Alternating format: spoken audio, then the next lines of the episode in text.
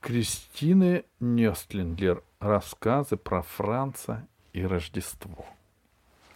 Что нужно знать о Франце?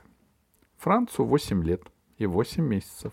Он живет вместе с мамой, папой и старшим братом Йозефом в Заячьем переулке.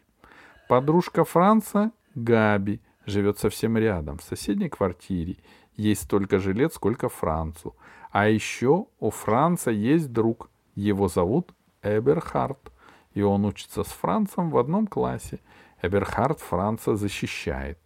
Иногда это очень кстати, потому что Франц в классе самый маленький и самый слабый, и не очень-то умеет давать отпор обидчикам.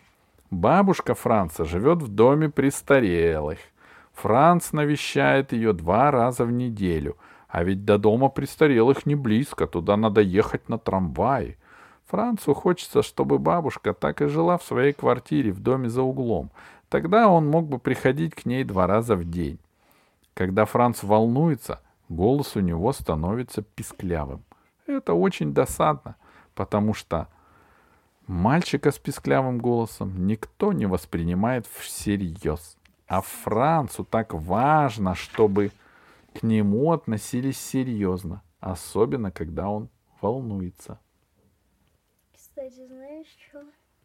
Он же победил свою песклявость. Ну, где-то да. Время от времени с Францем случается еще одна неприятность. Его принимают за девочку. И все потому, что у него светлые кудрявые волосы, ротик похожий на вишенку и фиалковые синие глаза. Раньше, когда такое происходило, Франц ужасно сердился. Но один раз Габи сказала, «Тебя принимают за девочку просто потому, что для мальчика ты слишком красивый». И Франц подумал, «Ну, раз так, огорчаться глупо, а радоваться надо». На самом деле Франц ни чуточку не тщеславный. Просто ему очень хочется, чтобы Габи считала его красивым, ведь еще она говорила вот что.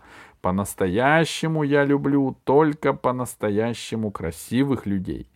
А Франц хочет, чтобы Габи любила его по-настоящему. Но он никогда до конца в, это не, в этом не уверен. И нередко страдает от ревности, особенно сильно по выходным.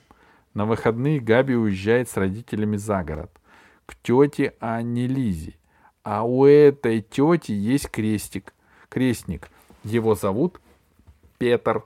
Об этом Петере Габи рассказывает Францу потрясающие вещи.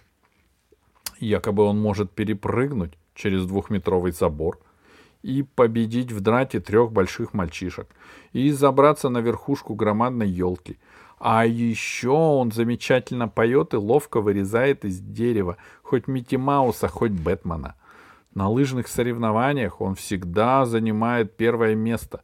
К тому же Петр ужасно умный и образованный, знает буквально все. Когда Петр вырастет, часто говорит Францу Габи, он обязательно получит Нобелевскую премию. При всем этом Габи еще никогда не восторгалась тем, как Петр по-настоящему, какой Петр по-настоящему красивый. Франция это немножко успокаивает.